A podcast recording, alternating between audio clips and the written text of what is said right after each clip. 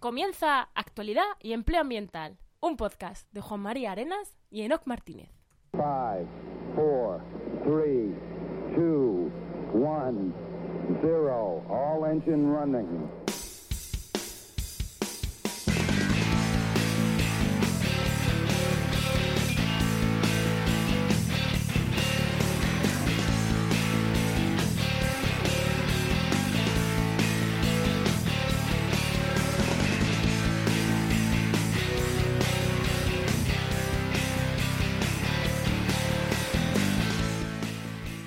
Bienvenidas a Actualidad y Empleo Ambiental. Estás en tu podcast donde comentamos algunas de las noticias que nos depara la política, la sociedad, la ciencia y en definitiva lo que nos apetezca siempre que tenga que ver con el medio ambiente y el empleo. Pero además te ayudamos a encontrar trabajo en el sector.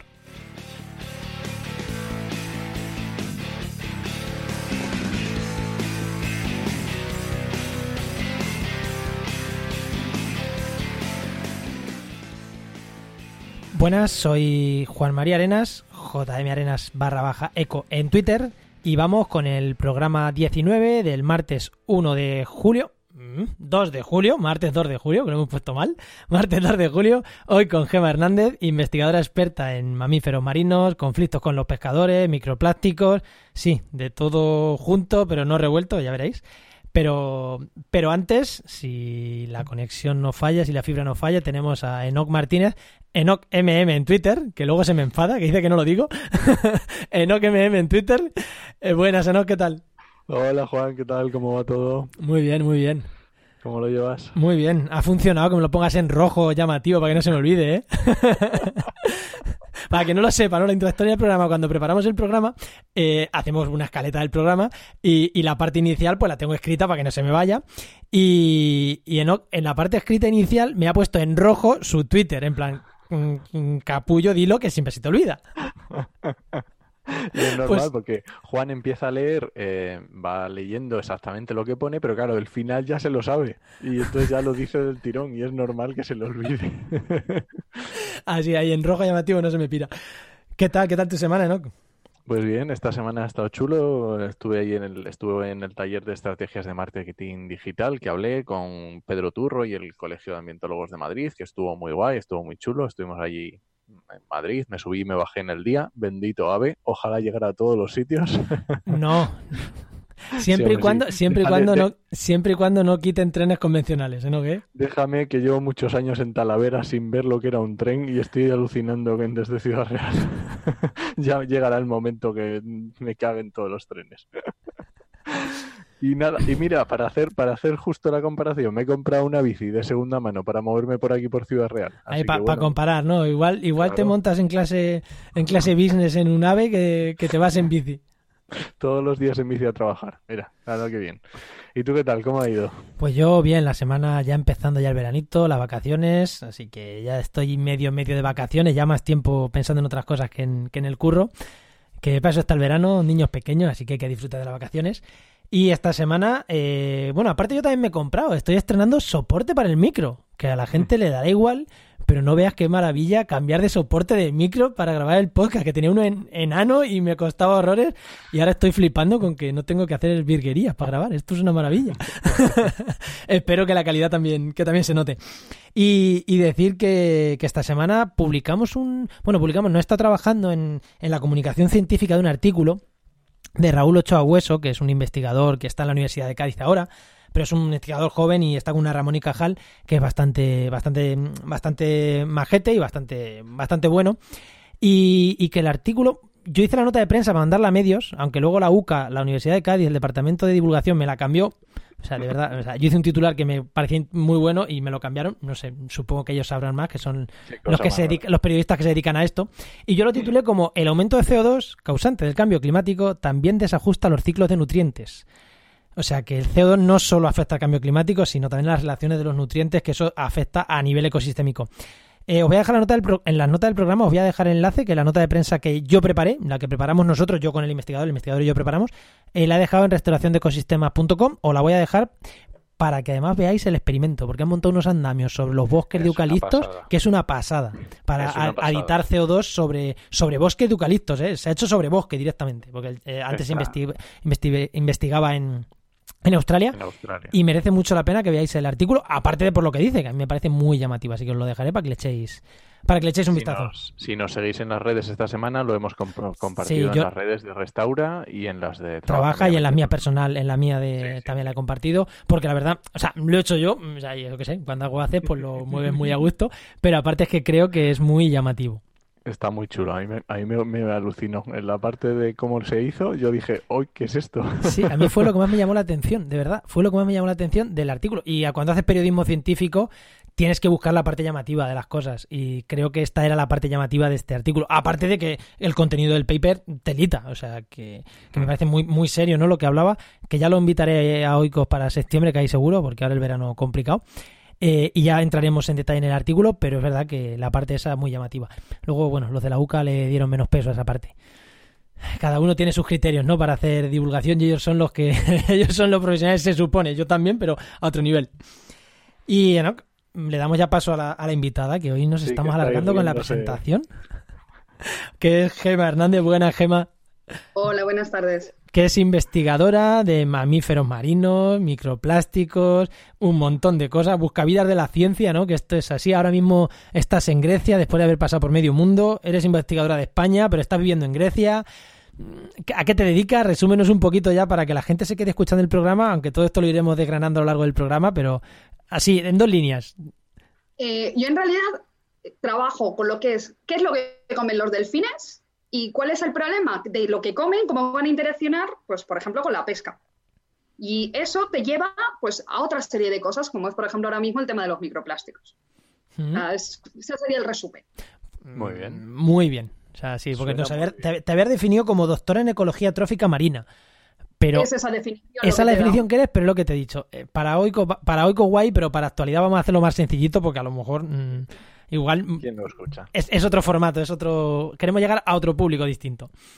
Pues, Enoch, no sé si pasamos ya directamente, yo creo, con el empleo y, y que ya nos vaya contando en la parte de empleo, que nos vaya contando su, su, su recorrido por el mundo, Gema.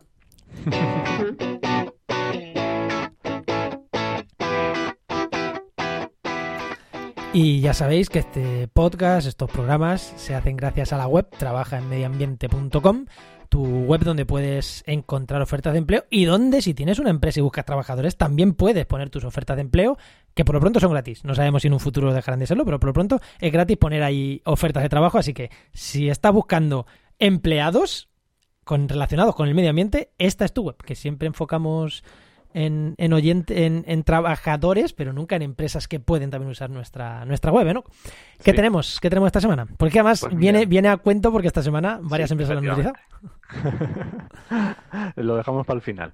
Esta semana tenemos un poquito menos de ofertas, tenemos 153 ofertas El de verano, empleo, tanto público y privado. Imagino que será que se va acercando el verano y las ofertas de empleo van decayendo. Acercando, no sé por qué es. lo dicen. ¿no? ¿Habéis tenido calorcico por ahí por el centro? Y nada, pues eso ya sabéis, todas disponibles, al menos una vez se revisan todas, hasta la última página podéis seguir buscando y utilizar el buscador para lo que queráis. Convocatorias abiertas no hay ninguna muy grande, alguna del Instituto de Investigación Química de la Universidad de Alcalá, del Instituto de Hidráulica Ambiental de Cantabria, eh, del GEPEX de, de Extremadura, varias así, pero bueno, nada, nada de grandes plazas ni de grandes números. Y muy interesante lo que decía Juan para las empresas. Las empresas también pueden contactar directamente con nosotros. Tienen una sección de la página web dedicada solo para ellos para que cuelguen directamente sus ofertas de empleo. Y esta semana tenemos dos ofertas de empleo que nos ha puesto AECOM.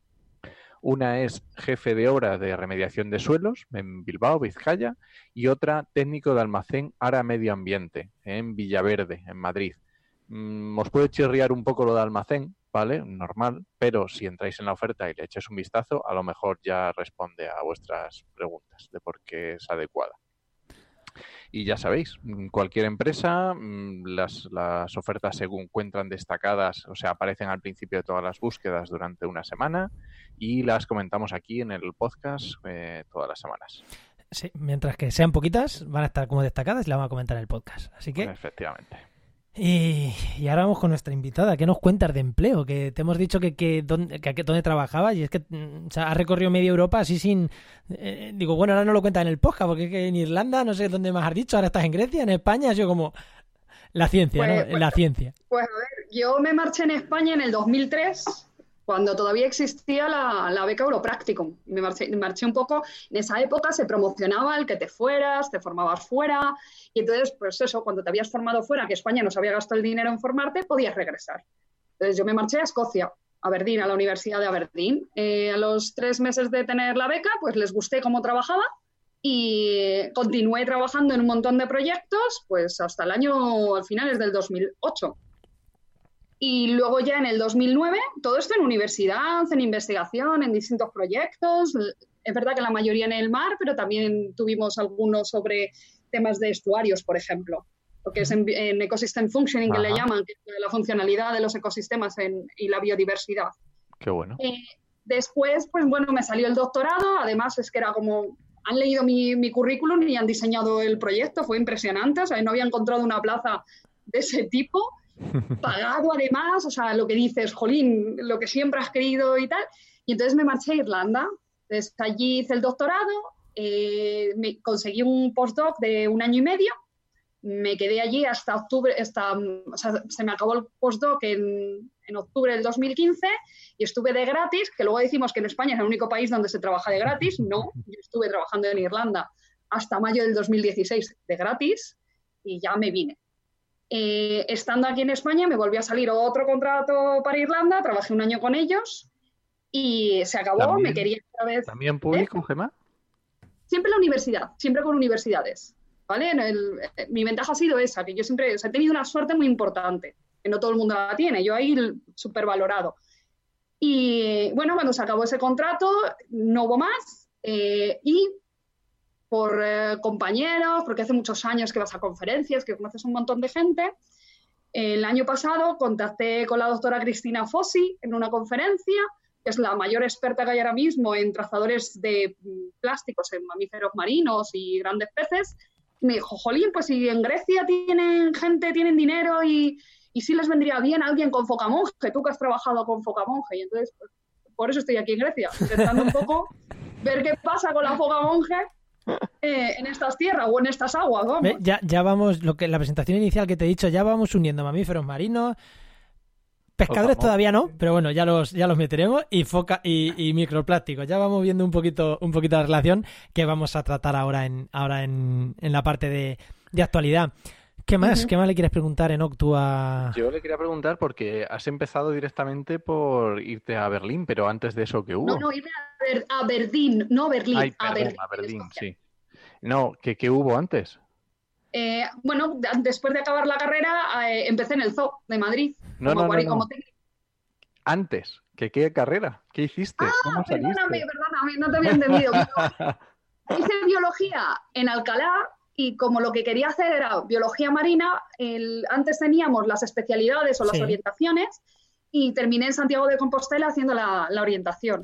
No- nosotros, Marina. nosotros todavía somos de esa época. O sea, de Bupico, vamos, de Bupico. No, de, de muy poco no, pero, pero de, de Pero casi. especialidades, de especialidades con las carreras sí. Pues, pues eso, yo hice todo. Yo A mí me tocó, a mí me tocó las manifestaciones de contra el plan Bolonia, estaba yo en aquel momento en la, en la Sí, uni, uno de los últimos años sí. de- de carrera.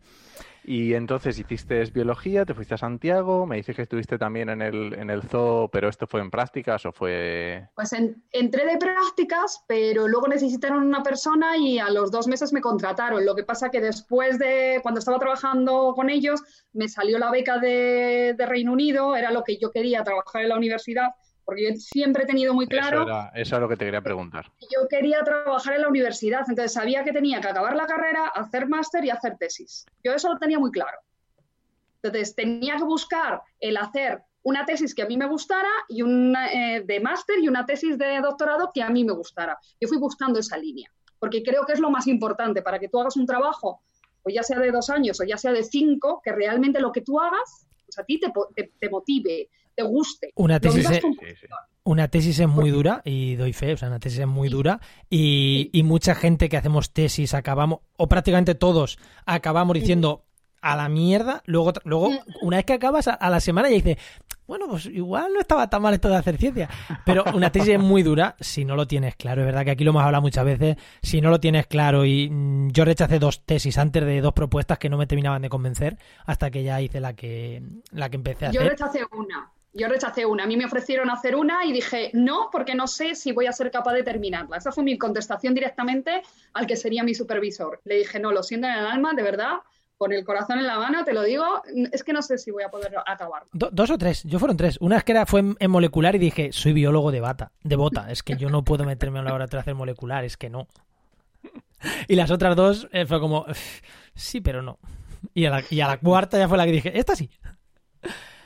Eh, así que nada, ya lo sabéis, si nos estáis escuchando y estáis en ese momento de hacer tesis, no hacer tesis, pues ya sabéis, si os motiva mucho para adelante, si lo veis con dudas, mm, mm, replanteároslo. Pensároslo. Sí. Mm. Pues yo es que tengo justamente, ahora que lo has dicho, me he acordado, porque yo tengo una compañera, una amiga de Alcalá, que hizo ambientales y que ahora está haciendo prácticas en el zoo también. me he acordado cuando lo has dicho. Pues muy bien, yo creo que por lo menos para hacernos una idea de cuál ha sido el- la trayectoria, ha estado bastante bien. Yo creo que sí. Yo creo que es el momento de, no, de irnos con los oyentes, que esta semana tenemos mucho oyente. Así que vamos, vamos con los oyentes.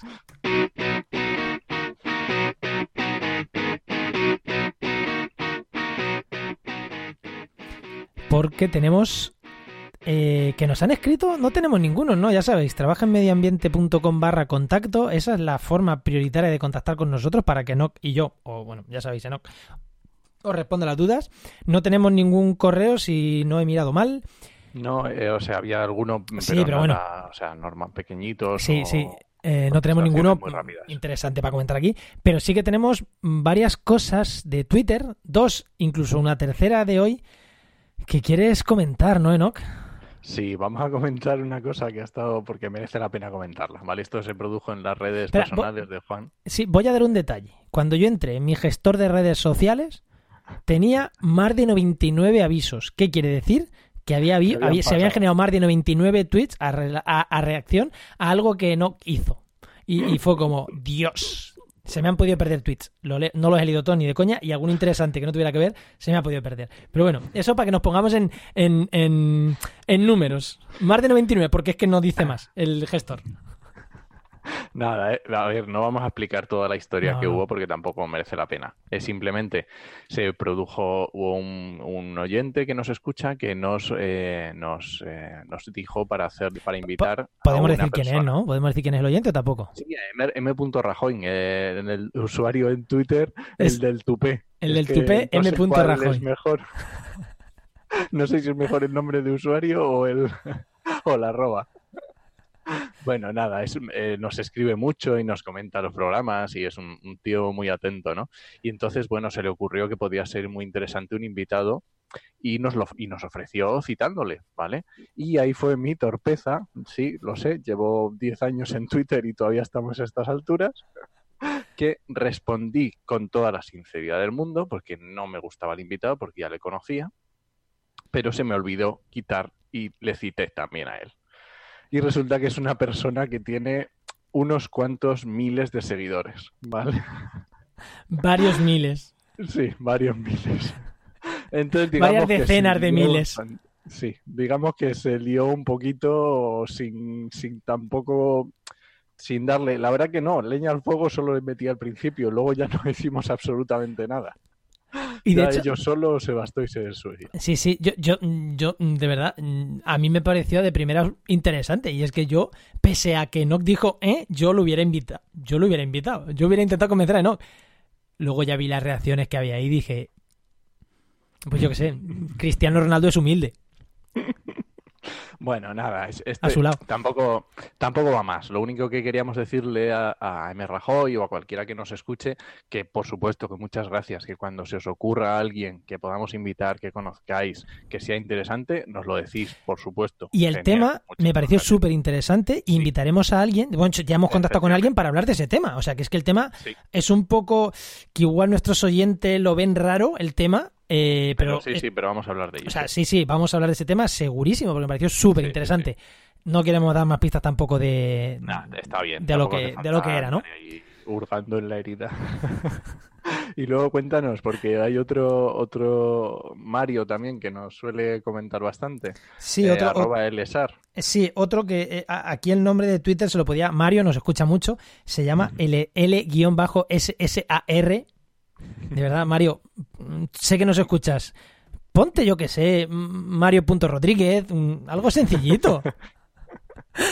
Eh, bueno, nos comentaba que ahora con la ola de incendios, que parece, lo, lo comento yo también, que con la ola de incendios, eh, bueno, que a ver cómo lo veíamos, porque seguro que el voluntariado se iba a promover mucho, que los voluntarios fueran a restaurar las zonas quemadas, a plantar árboles, y nos lo, nos, lo miraba con dudas, en plan, oye, ¿qué, ¿qué opináis? Evidentemente, pues opinamos lo mismo que él, que, que, que estas cosas no son de voluntariado, es que, yo qué sé, ante una catástrofe natural, la gente no es voluntaria para ir a los hospitales a, operar, pues en este caso tampoco, o sea, creo que hay que hacerlo con mejor o peor criterio, o, o puedes estar más de acuerdo o menos, pero igual que puedes estar de acuerdo con un médico o con, o con el, el mecánico de tu taller, pero al final es el criterio experto, que luego puede haber otro criterio experto que sea mejor o que te guste más, pero no deja de ser un criterio experto más que los voluntarios a, a- a- a destrozar, porque realmente es destrozar muchas de lo que se hace. ¿eh?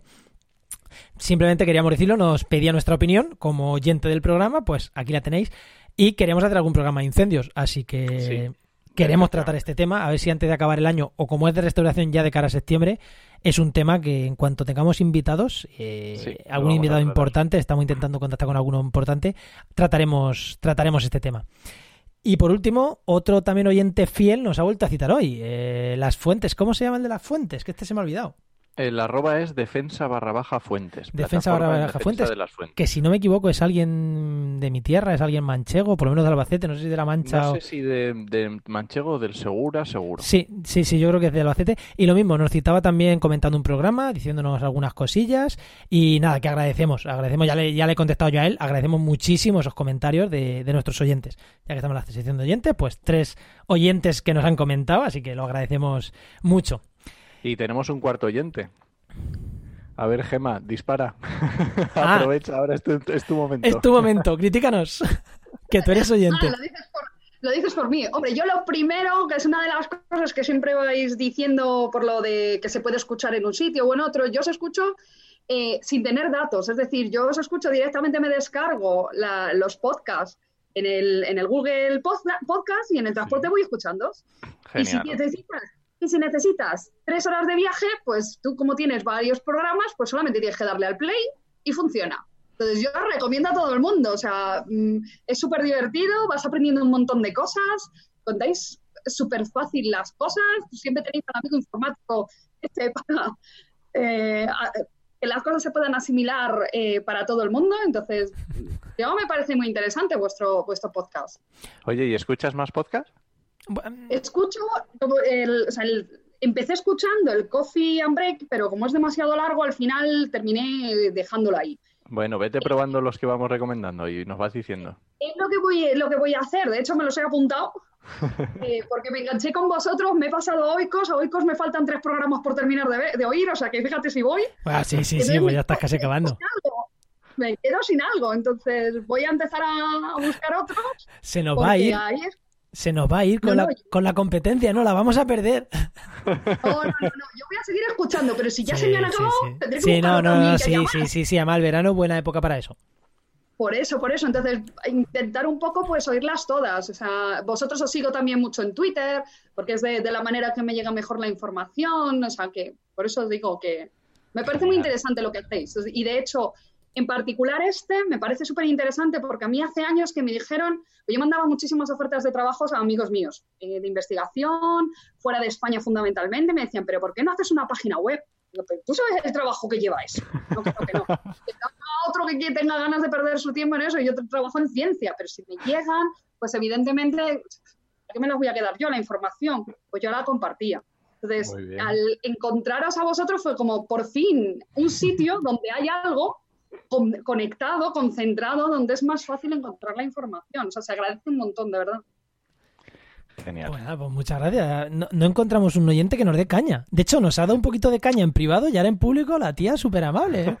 A ver, a ver, yo si quieres lo digo en público. O sea, yo el único problema que he tenido con vuestro podcast ha sido que eh, entráis eh, con, con la música a un volumen tremendo y en mi caso, cuando voy con los cascos, pues claro, es como, espera, espera, que me voy a quedar sorda, punto. Pero es el único detalle así que hay que creo que se puede solucionar y, y Que punto. en este programa lo hemos intentado ya solucionar un poquito, le hemos intentado bajar un poquito de fuerza, así que nada, pues vamos a asustar a esos oyentes que nos están escuchando con la cabecera de actualidad y vamos con y vamos con actualidad. Si quieres patrocinar este podcast o escuchar tu anuncio aquí, ponte en contacto conmigo en www.jmarenas.com barra contacto.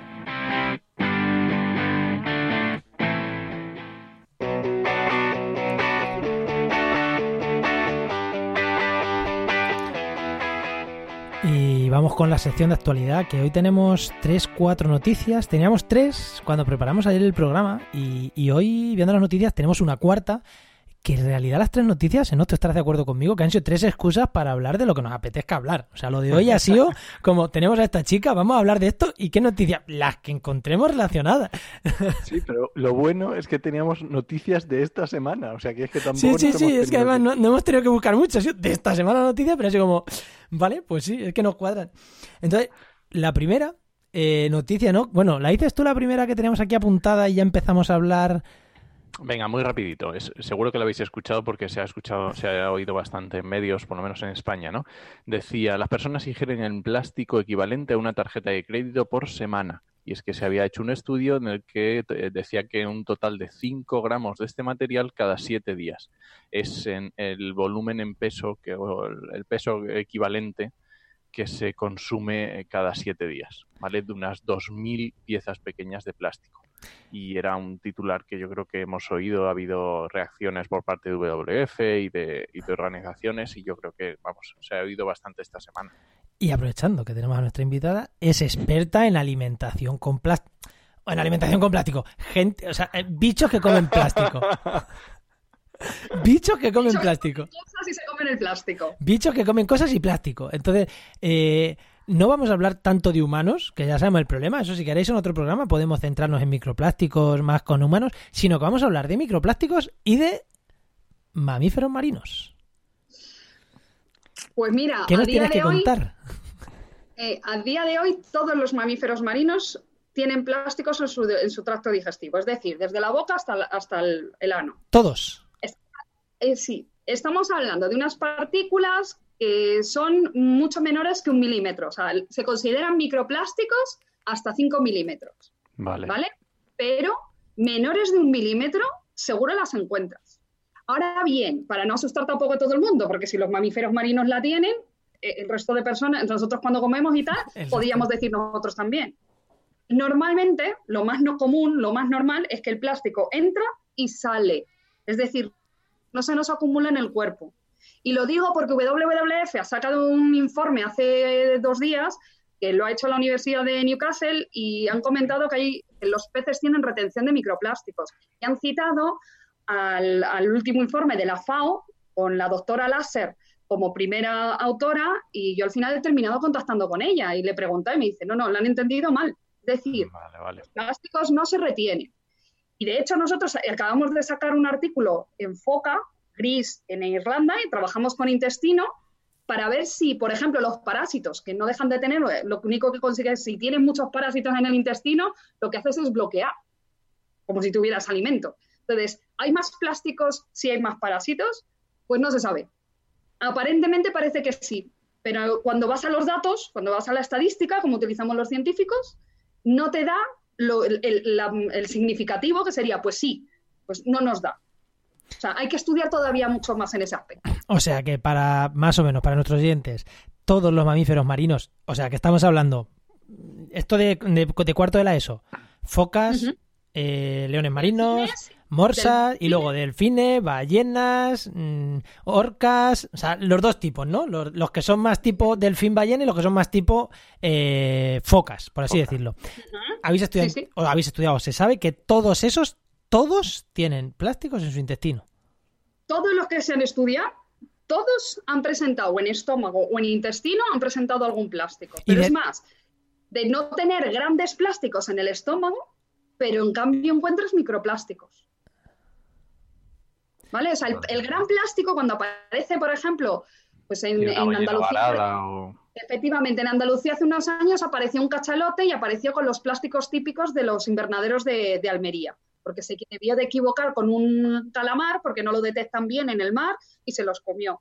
Vale, ese seguro que luego, porque se degrada el plástico, seguramente tendría pequeños plásticos dentro. Pero si tú te, te cae un delfín o una ballena y no tiene grandes plásticos en el, en el estómago, si tú analizas todo el tracto digestivo, seguro encuentras microplásticos. Seguro, porque están en todos los lados. Porque comen peces, porque comen crustáceos y todos esos están comiendo microplásticos de alguna manera. Eso sí se sabe. Lo que no se sabe todavía es cómo afecta. Eso ya no lo sabemos. ¿Y desde cuándo? Porque fuera de antena de micro nos decías que, que desde hace muchos años ya se sabe que hay restos de plásticos en éter de... Porque parece un tema... Esto pasa... lo- los problemas estos ambientales parece que pasan ahora, un boom, y luego desaparece. Y ha sido ahora... Pasa con un montón de problemas ambientales. Me acuerdo Sí, cuando yo era pequeño, sí. el ahorra agua, ahorra agua, ahorra agua. Todas las campañas eran de ahorrar agua. Ahora parece que el agua ya no hay que ahorrarla. Eh, con el tema de los microplásticos, parece que es un problema de ayer tarde. Y no, ¿no? Mira, Richard Thompson empezó, que es el padre, por decirlo un poco, del microplástico en Plymouth, en la Universidad de Plymouth, empezó en el año, los años 80. Nosotros, en, en muestras que teníamos de, de, de heces, como bien has dicho, de foca monje, aquí en Grecia, en la isla de Zakynthos, que es el, el oeste de Grecia, ¿vale? O sea, el, el Sí. jónico para nosotros, eh, las focas ya tenían plásticos. Estamos hablando del año 99. O sea, Nosotros hace ya 20 encontramos años. plástico. Hace 20 años ya encontraste plástico. O sea que, que ahora salta. Microplásticos. Plásticos. Hay plásticos, ni microplástico ni nada. Plásticos. No, es, es micro, microplástico, Mm. porque claro, viene con las heces y tienes que desmenuzarla y está por dentro. O sea, que por eso lo digo. O sea, esto es una cosa que no viene de ahora, viene de antes y muchas veces pues viene de que un animal se come a otro y entonces existe la transferencia, porque las focas no van a beber agua como tal, sino que Claro. la transferencia de plásticos va por el alimento. Ellos comen un, un pez, que el pez puede tener esos microplásticos. Y lo que pasa siempre, igual que pasa con, con el resto de, de- del, del tipo de alimento, de contaminantes y demás, lo que llamamos biomagnificación, es decir, cuanto más eh, grande es el animal, en cuanto más alimento comen, pues eso se multiplica. Eh, si- Cuanto más bichos ha tenido que comer para llegar hasta él. Claro, cuando yo les di las charlas en los colegios a, a los chavales, les pongo siempre el ejemplo de que tú tienes un pez, pero ese pez se come, o sea, tú tienes un pez que es eh, que el siguiente eslabón se va a comer 10 peces como eso, con lo cual ya tienes 10 microplásticos, luego tienes otro pez que se come los otros 10, 10 por 10, o sea, eso se va multiplicando de manera exponencial, evidentemente. Los que tenemos niños muy fácil. Los que tenemos niños. niños pequeños, eso lo sabemos, porque siempre dicen del pescado, no le des un gran depredador porque acu- acumulan un montón de metales pesados de, a los niños muy pequeños. O sea, no le des atún rojo porque acumula mm, homeros o Sí. cosas así muy grandes, dale sardinas, que no acumulan tanto. Entre... Sí, Sí, sí, claro, no, no. Efectivamente, cuanto si tú tienes un pez que fundamentalmente está comiendo plancton, es decir, los microorganismos estos chiquitinos que, que Sí. hay en superficie eh, cuando ellos van a alimentarse, porque hacen, sea, migran, estos hacen también migraciones, como las aves en tierra, pero estos en el mar y, de, y bajan a profundidad. Y entonces, esos eh, crustáceos chiquitinos, lo que mucha gente conoce como krill, pues si tú tienes un pez que come eso, pues como la sardina, como el arenque, pues es que solamente ha pasado de crustáceo a pez. Pero claro, si ya hablamos de un mamífero marino, a lo mejor es que esa sardina se la ha comido una bacaladilla, por ejemplo, y luego el mamífero se ha comido el- la bacaladilla. Estamos hablando de que ha multiplicado. Ese es la- el problema. Por, Y con esto, por eso se encuentra una probabilidad de encontrar más plásticos también. y, y se están haciendo estudios, porque claro, eh, a nos, eh, ya viendo lo que le puede interesar a la gente, los efectos sobre el humano, eh, claro, lo que nos digan los estudios estos con, con mamífero marino, al final los humanos también somos eh, parte alta de la cadena trófica, aunque es verdad que comemos de todo, pero comemos mucho. Eh, eso, parte Sí. alta de la cadena trófica, con lo cual Es más o menos en escalón paralelo. ¿no? podemos ser más o menos paralelos. De hecho, se está trabajando en, en ambas líneas. Los médicos están, o los investigadores eh, que trabajan con médicos están también investigando por su lado. Lo que pasa, claro, eh, en, me- en medicina se trabaja con vivos. Eh, la ventaja que tenemos con- en el caso de la biología o la veterinaria es que tenemos la opción de trabajar también con muertos. Entonces, en, en tema de marina se está trabajando con muertos y con vivos. Como os he comentado antes, Cristina Fossi la doctora de la Universidad de Siena, lo que hace es coger biopsias, es decir, un trocito de grasa y piel del animal y lo que busca es esos componentes eh, que tienen un nombre súper raro llamado talatos, eh, Sí. los va buscando, va buscando esos trazadores para ver si el animal está ingiriendo el plástico y asimilando esos componentes. O sea, la, investigación se está llevando en ese lado, buscando los retardantes, que es otro de los componentes del plástico, buscando los talatos, están buscando ese tipo de cosas ya a nivel de músculo, a nivel de piel. La investigación está avanzando. O sea, por un lado estamos los que buscamos la incidencia, pues como todos no podemos estudiarlo todo, nos hemos de dividir en grupos, y luego tenemos otra gente que trabaja en eso. Jugamos un poco eh, con la mezcla. Nosotros en nuestro proyecto, que es un proyecto que no lo había comentado, pero es un proyecto financiado por Europa en el que estamos pues España, Francia, Italia, Croacia, Albania y Grecia. O sea, estamos un montón de países. Sí. Pues yo analizo el microplástico, pero también vamos a coger una muestra dentro de las heces para que la doctora Fossi analice esos trazadores, a ver si aparecen también por ahí. Que lo más seguro es que aparezcan, evidentemente, pero hay que demostrarlo. O sea, e- eso es lo que se está haciendo pues, en, en nuestro ámbito.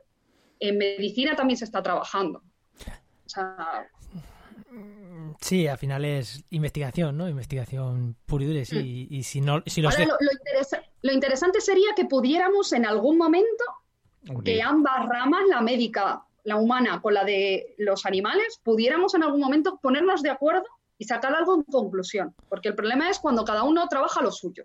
Yo, yo ese es el problema que veo. Porque ya pasa en otros campos, ¿eh? eso es- también os lo digo. ¿Qué pasa? Que, que sí que se ponen de acuerdo, ¿no? O que pasa que Que también... no, se ponen, no, que no se ponen de acuerdo. O sea, hay, hay determinadas enfermedades de los animales que, que se podrían. Tú se lo das a un médico, la descripción que te da el veterinario y el médico te dice, ah, pero esto es esto. O sea, yo tengo una, una, una marsopa que mi hermana que es médico y un tío que es médico también, según vieron el pulmón, me dijeron, esto es un cáncer de páncreas. Digo, pero si te estoy enseñando un pulmón. Pero ellos atan cabos de otra manera porque esto tiene tal color, esto tiene no sé qué. Claro, ellos están acostumbrados a los cánceres. Nosotros no, los veterinarios ven cuatro. Entonces, la ayuda médica sería fundamental en todo lo que es el campo de ver la- las enfermedades y desde mi punto de vista. ¿eh? Luego Sí, no, totalmente de acuerdo. Además, pues, es que muchas veces cuando tratamos temas ambientales parece que es un tema de los ecologistas, los verdes, los, los que les gusta el campo, los biólogos, los ambientólogos, pero como que lo desconectan de la realidad. O sea, lo desconectan de la realidad y, y vemos, y de hecho está haciendo un alegato tú de que evidentemente no está desconectado. Mm, No. Madrid Central, que parece que han cerrado Madrid Central yendo a un tema completamente distinto, los, los ecologistas, y no, no, no, estamos hablando de salud pública y en este caso estaríamos hablando de investigación en salud pública. Eh, lo que pasa es que investigando sobre otros animales que, que bueno, que no nos pilla tan lejos. Es que, que, que los médicos han estudiado toda su vida ratas, eh, pez cebra, eh, es que tampoco es tan, Sí, no, pero tampoco y es tan además raro. ellos tienen una práctica y una perspectiva que yo, desde mi punto de vista, es verdad que yo no tengo formación veterinaria, a lo mejor un veterinario me corta el cuello, evidentemente por lo que estoy diciendo. Pero He trabajado con veterinarios y, y a mí me ha tocado hacer eh, las típicas necropsias, disecciones de animales. Y a mí, aparte de faltarme un veterinario, yo cuando llegaba con mis fotos y mis vídeos a, a los médicos, era impresionante la información que te daba y además sencilla. Porque como ellos además también están acostumbrados a tratar con personas, te lo cuentan como si fueras tu paciente. O sea, es muy gracioso. ¿Sabes? O sea, pero bueno, Sí, sin paños calientes, por favor, que, que- que es una foca. una foca es un perro de mar. Esa sería la definición mejor. Sí, sí, de sí, hecho, como- da un problema la foca. Cualquier persona que ve una foca, como tiene ese aspecto de perrito, pues tienes tendencia a acercarte. Y lo comento por una sencilla razón. Todos los años en España nos llegan focas grises, juveniles de focas grises, que vienen de las colonias de Irlanda y de Reino Unido y nos llegan a las costas, desde el País Vasco hasta Galicia. Y todos los años hay que hacer llamamientos de, por favor, la gente que no se acerque. Son animales salvajes y si muerden, transmiten enfermedades. Claro. Pero tienen la manía de acercarse. Son, es como si dijera, son perros salvajes. Nadie se va a acercar a un lobo. Pues a una foca que por favor tampoco se acerque. No Son mientes en entrañables. este programa el peluchismo, por favor, ¿eh? que la liamos.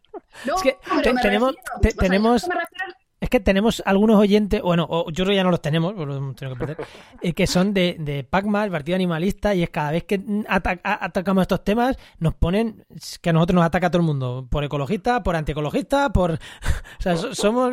Y en este caso es como, ay, sí que son foquitas, es que... O lo que yo acabo de decir, es solo una foca.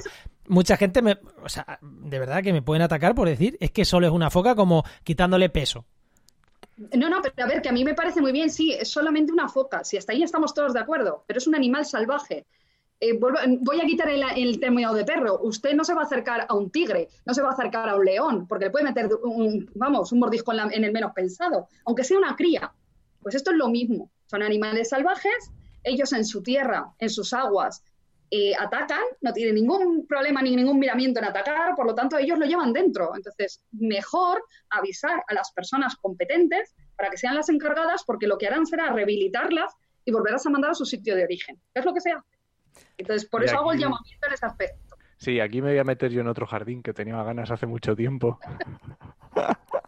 Pues cuando dices esto de la de, de, eso, de tocar las cosas y tal, yo tengo una guerra declarada en Instagram a todos los que suben fotos de bichos, entre comillas, en la mano. Por favor, no. Los bichos en el campo. Los bichos en su sitio. No hace falta cogerlo para hacerle una foto que eres un investigador, que lo tienes que coger porque tienes que investigarlo, tienes que saber el sexo, tienes que medirlo, tienes que eh, lo que sea, perfecto. Pero para hacerle una foto, no, por favor. Son animales salvajes.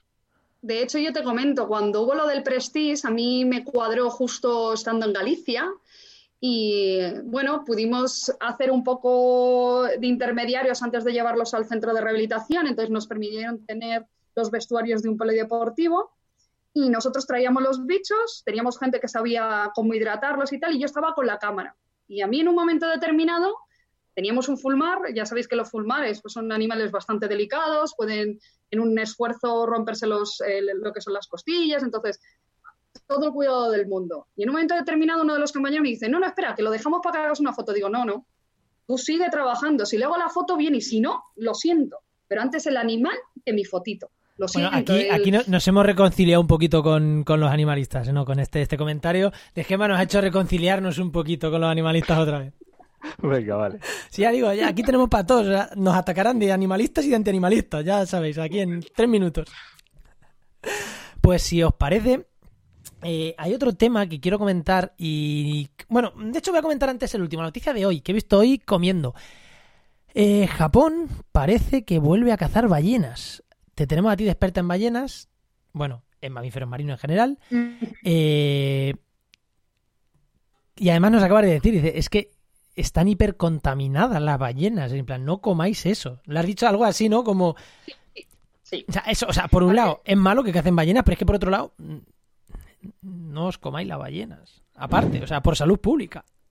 A ver, la, historia ha venido un poco porque hace pocos días estuve en Noruega. Entonces, Noruega es un país que también caza ballenas, que la comen, que vas al supermercado y ves el trozo de carne de, ballena o ves el salchichón de ballena. Es, muy curioso, llama la atención. Ahora bien, son animales que pueden vivir muchos años, 40 años, 50 años, los que vivan. Entonces, cuanto más años vives, más contaminación estás, comiendo. Y la van acumulando en la, musculatura, que es lo que se come. Entonces, esto es lo mismo que lo de los atunes sea, eh, cuando se habló de que es que el atún tenía un montón de niveles de, cobre, y claro, es que es un animal que, vive unos cuantos años y va acumulando, va acumulando y entonces, bueno, pues en unas cantidades el atún es sano, se puede comer mucho, se puede comer bien, pero lo que no puedes hacer es comerte una lata de atún todos los días. Ahí es donde está la peligrosidad. En el caso de las ballenas, multiplícalo, porque no es un atún, que estamos hablando de un bicho que vive todavía más. Entonces, si tú tienes la cantidad de plomo, por ejemplo, eh, de una ballena pequeñita es X, es que la ballena grande va acumulando, va acumulando, va acumulando, va acumulando, y cuando es mayor, que es cuando las cazan, pues mira, la cantidad de plomo que te estás ingiriendo, que comes una vez carne de esos bichos, pues seguramente que no te pasa nada, pero si tú eres un país que normalmente la comes, a mí me gustaría saber las estadísticas que hay de, enfermedades relacionadas con metales pesados, con PCBs, porque los, o sea, con, eh, con eh, lo que son elementos persistentes, eh, como lo que venían de pesticidas y demás, en países como Japón, como Noruega, como Islandia, que han sido balleneros, o Canadá inclusive, que han sido mm, países que han cazado durante muchos años. Eso sería interesante ver eso, por ejemplo. Pero a mí me ha, llamado la, me ha llamado la atención, eh, aparte del tema de salud, me ha llamado la atención que decían que es que en Japón ha caído muchísimo el consumo de ballena, que es que cazan Sí. ballena como algo cultural, pero que realmente no hay ya esa demanda de consumo de ballena y la quieren re- como como orgullo patrio, como no, no, aquí se comían ballenas y se van a volver a comer ballenas. Y era como, ¿en serio de verdad tenemos que hacer eso? Porque al final mm, eh, acabar con las ballenas, aparte de que el animalito es muy bonito, desaparece, es que es, es que mm, se, se- la caza de ballenas siempre que cazas un gran depredador es más difícil que se recupere. Al final, eh, un tiro a un conejo, hay muchos conejos y se reproducen como conejos, pero a un lince no, o a un águila imperial. Pues estamos en lo mismo, pero en el mar. Es un poco lo que pasa, lo del tema cultural, lo que pasa con Feroe. Feroe caza porque es cultural. Ellos lo achacan a que es el cambio de el chaval que tiene que ser hombre y entonces es una tradición, es una cultura. Por eso cazan la- las ballenas piloto, los calderones que llamamos nosotros en el, en el, en el sur de España, los calderones eh, creo que son los de a la corta o a la blanca, no lo sé porque ahí hay mezcla. Vale, o igual. los delfines, los delfines de flancos blancos son las dos especies que ellos por costumbre cazan y cazan en unas determinadas épocas del año y lo tienen cultural. Sí, Pues- leía La, no- noticia, la noticia pero- buena es que Islandia este año no va a cazar rorcuales este verano. Esa es la noticia buena. Pero bueno. Bueno. eso está bien, eso está bien, pero que no sé, que, que, que se cace porque se lleva cazando y que cueste quitarla. Pero, o sea, que estamos volviendo a una involución en algunas cosas brutal. O sea, si ya no se cazaba Japón, ¿por qué vuelven a cazar Japón como orgullo patrio, de Pues verdad? O la- sea, la noticia que estaba leyendo decía que actualmente, o sea, que en la actualidad es, el sector emplea a 300 personas en todo el país. 300 personas, es que es poquísimo. O sea, es... La pregunta me- sería, menos mal, menos ¿esa mal, pues si fueran carne- 300.000 eh, no habría ballenas. La pregunta sería, esa carne de ballena y ese todo lo que cogen de las ballenas, ¿qué hacen con ella? ¿Realmente se consume? ¿Realmente todo? Mira. ¿O es solamente por...? Justo te iba a decir, mira, el mismo artículo dice, el consumo anual de carne de ballena rozaban lo- las 200.000 toneladas, ¿vale? En la década de los 70. Ujú. Pero los datos han ido en la actualidad y estamos hablando de 5.000. O sea, Por estamos eso- hablando por de eso lo digo. 200.000 a 5.000. ¿5.000 toneladas? ¿Es que eso cuántas Sí. ballenas son? ¿Una? ¿Dos? Sí, por ahí, o tres, porque si le quitan los huesos y tal... Por eso, o sea, de verdad, eh, hombre, es, es- es- sí, pero yo por ejemplo he visto a una, a una entrevista, han entrevistado a una de un, de un supermercado coreano, de una mm, joder, de un restaurante coreano, eh, coreano japonés, y decía que no, pero que, es que hay que volver a la tradición y, y que, y que van a meterla en la carta para que los jóvenes sepan lo que es la tradición japonesa. Bueno, pero también es que la cultura japonesa con el tema de las tradiciones es... eh, Bueno, como la española. Mm, yo creo que son más todavía, ¿eh? Pero bueno. Bueno. Bueno, ya le hemos dado un poquito a, a esto. Pues queríamos, Gema, otra pregunta más. Yo no sé si nos va a dar tiempo a todo, pero quería, teníamos otra aquí que también queremos comentar contigo porque controlar de focas, sabe lo que comen las focas y eh, compite con los pescadores directamente. Y es que además eh, hay una noticia de hace, no sé cuándo. Esta fue es un poquito más, esta es un poco más antigua. Es un poquito sí. más antigua, pero ya la hemos comentado, la hemos comentado en este programa. Con lo, no, en este programa. ¿O la comenté yo, Noicos? Igual fue Noicos, sí. Creo que fue Noicos, fue Noicos. Eh, la reintroducción de la foca monje en Fuerteventura, que podría comenzar en 2019. No sabemos cómo está el tema, pero uno de los problemas que había era, eh, claro, está reintroduciendo foca monje en una zona que puede competir con los pescadores y puede haber problemas. ¿Sabes tu experiencias o cómo se llevan estas cosas? Eh, no tiene por qué ser foca monje, pero la reintroducción de estos grandes mamíferos, ¿verdad? Pues igual que pasa con el lobo cuando se extiende. Claro, que a nivel ecologista queda muy bien, pero claro, yo, yo soy de la, yo soy de la opinión de que si los pescadores están en contra, no gastes el dinero. No, Ya yo está. también. O sea, total. Voy a poner dos, ej- voy a poner dos ejemplos. O sea, la- el primero, la- la- los animales que quieren traslocar o que quieren reintroducir eh, son de la colonia de Mauritania. Vamos a partir de la base Sí, que eso ya se pensó en los años 80, ¿vale? Y de repente en el año 97, si no me equivoco, hubo una epidemia y la población cayó de 300, que es la que tenemos a día de hoy. Es una epidemia por mareas rojas, por morbi- morbillivirus, o sea, por cosas naturales. ¿vale? Y estamos ya en un una cosa del tema cambio climático que tampoco sabemos lo que va a pasar mañana. Si vuelve a ocurrir, pasamos de 300 ejemplares a 100, como pasó en los años eh, 90. Es decir, que, en fin, estamos en la misma situación que en los años 80 ahora mismo. Eso por un lado. Pero es que ya se ha visto en otras, en otros, en otras zonas, eh, por ejemplo, en el caso de la foca monje en el Mediterráneo, eh, la foca monje se está, parece que se está dispersando a zonas antiguas en las que ya tenía, ya tenía colonizadas. O sea, la foca monje estaba eh, directamente concentrada en la zona de Grecia, Turquía o incluso se dice que en el norte de África, pero eso es mucho más complicado de detectar. Como siempre están con una guerra o con otra, es complicado. Sí pero lo que es el Adriático había desaparecido. Bueno, pues ya hace unos años, desde el año 2011 que yo tenga constancia, bueno, de vez en cuando hay focas que están subiendo para el Adriático y se quedan allí, se quedan allí tranquilamente. No es algo muy habitual, pero se quedan. Ya se están poniendo los recursos, o sea, las cámaras para las cuevas, o ya hay gente estudiando tanto en Albania como en Montenegro, como en Croacia, o sea, en toda esa zona. Pero es que también hay datos de que a Sicilia también ha llegado. Es decir, que parece que las focas podrían llegar a desplazarse. Con esto me voy a, la foca gris y en el norte de Europa. La foca gris se ha cazado durante muchos años, hasta el siglo, finales del siglo XIX, hasta el punto de que eh, la toponimia nos dice que hasta incluso en España teníamos foca gris, bueno, pues desapareció. En Francia, hasta la zona de la Bretaña, también desapareció. Y a partir del siglo XX, eh, a partir de los 1900 y algo, se empieza a proteger en toda Europa. Bueno, pues ahora mismo la foca ya ha ido colonizando. En la Bretaña francesa tiene unas colonias impresionantes.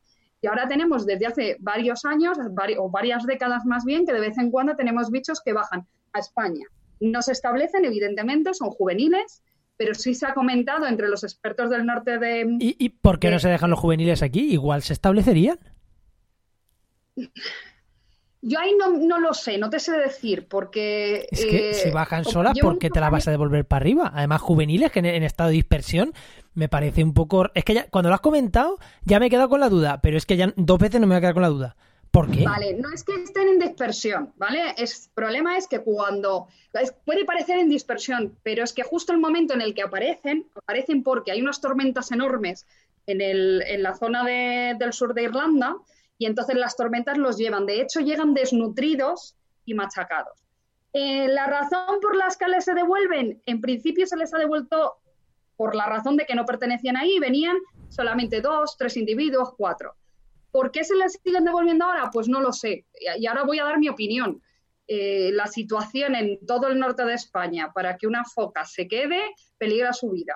Porque es que de verdad, cada vez que llega una foca, eh, ves fotos, ves imágenes de gente que se acerca a la foca, que la molesta, necesitan zonas tranquilas y hasta donde yo sé, es complicado que haya una zona más o menos tranquila donde no le pegue mucho el mar y puedan, eh, puedan estar tranquilamente. Pero eso ya es una opinión mía. ¿eh? Y hablamos solo en el norte, ¿verdad? Sí, solamente han llegado. Bueno, a ver, algún individuo cuando ha habido tormentas súper grandes ha podido llegar hasta el sur de Portugal, pero eso es una casa excepcional. Donde están registradas al menos desde principios del 2000, o sea, desde el 2000, que es cuando yo estuve en Galicia, y normalmente llegaban tres, cuatro animales al año, eh, pues eso, desde el año 2000, por ahí más o menos.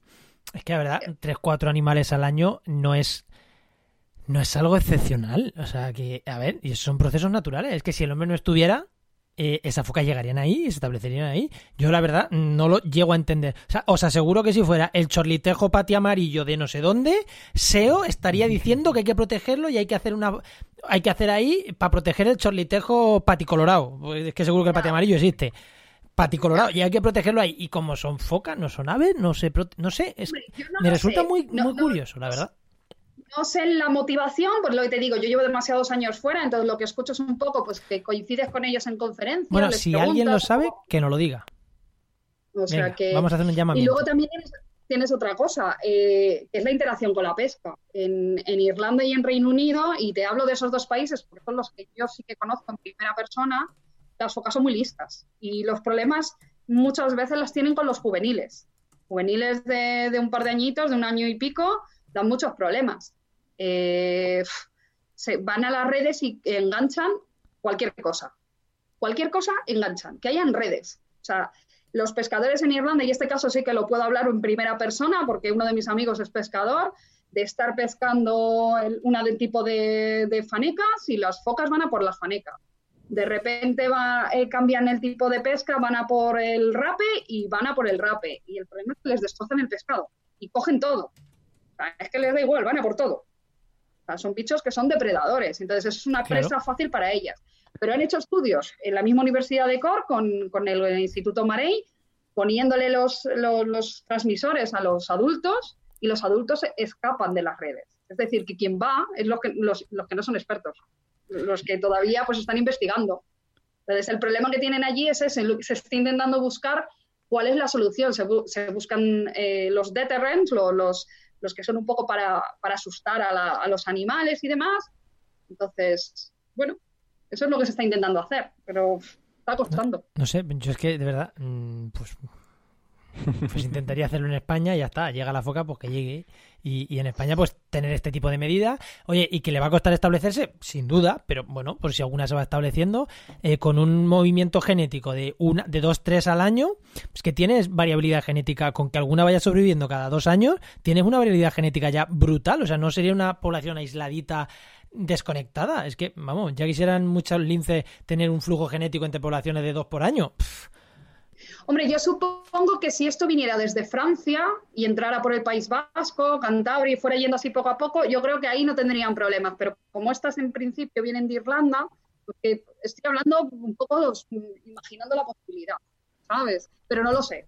Vale, pues nada, si, tenemos oyentes de allí de la zona esta de Galicia, bueno, de, de- que, que controle de focas y que sepa los motivos o que quiera darnos su opinión, ya sabéis, ahí en Twitter o en nuestro contacto, donde queráis, comentárnoslo que, que Sí, lo comentaremos en el programa y, y si es por Twitter, Gema estará pendiente, supongo que también tienes Twitter, Gema, así Sí, que sí, estará sí. pendiente y la citaremos para que entre también al debate.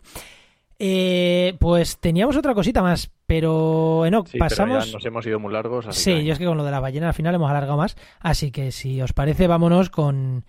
Vámonos directamente con el networking.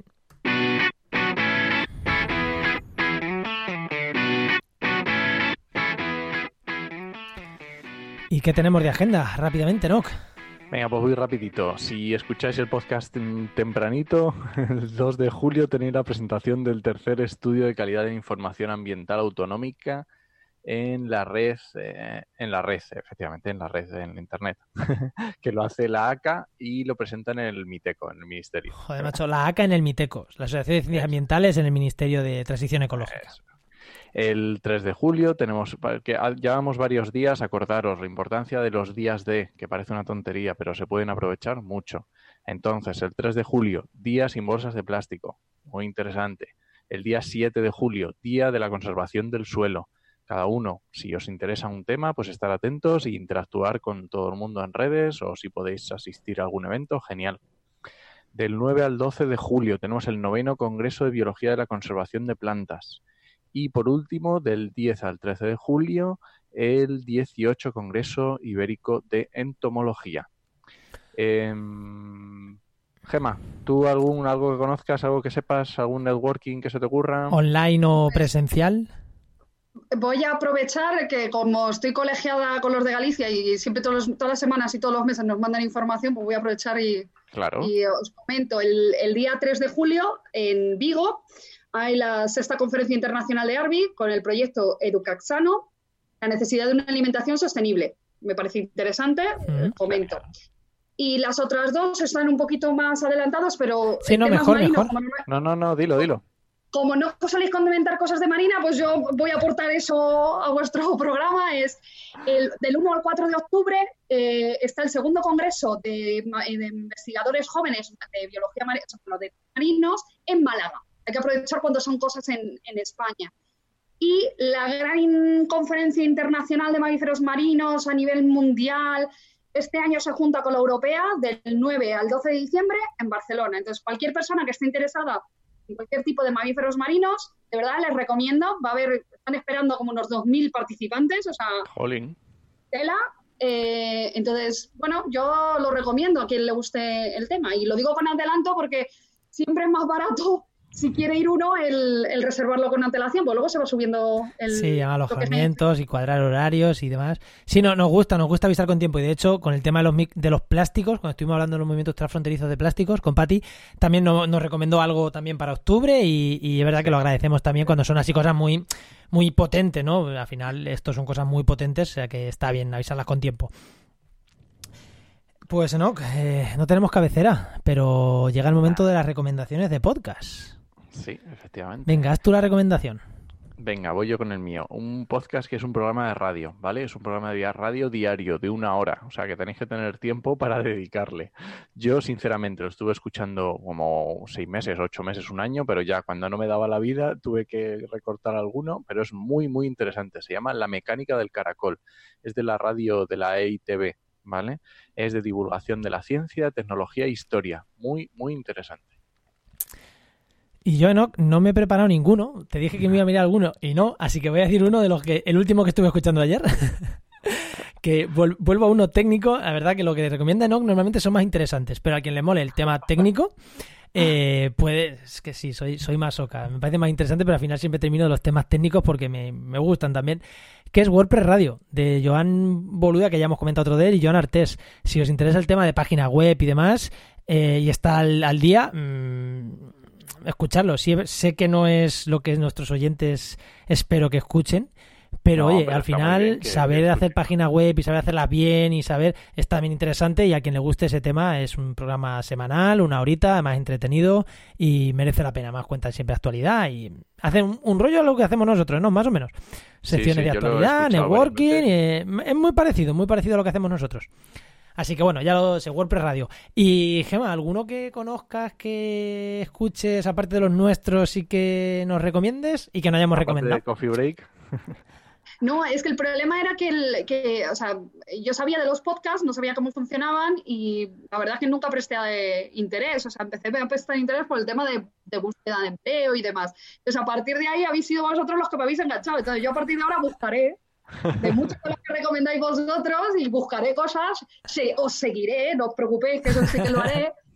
Pero pues, además no suelen ser muy largos, es uno a la semana, o sea que es fácil de seguir. Pero sí buscaré alternativas también para que tenga para toda la semana, claro. Pues, pues igual, Ahora de uno y una hora de otro me quedo sin. igual para septiembre hay un tercer programa para escuchar relacionado. Vale, perfecto, me lo Y apuntaré. además ese va a ser, si sale, muy cortito. Va a ser casi diario o diario, pero muy cortito. Ya no, ya no digo más. Voy a dejar ahí con la, con la duda. Con la píldora. Sí, sí, sí, sí. Pero bueno, a ver si sale, a ver si sale, porque es verdad que, que no es fácil arrancar un nuevo programa de podcast y le estoy dando vuelta a arrancar uno. Así que lo recomendaré cuando. Voy a recomendar el mío salga. algún día. el nuevo.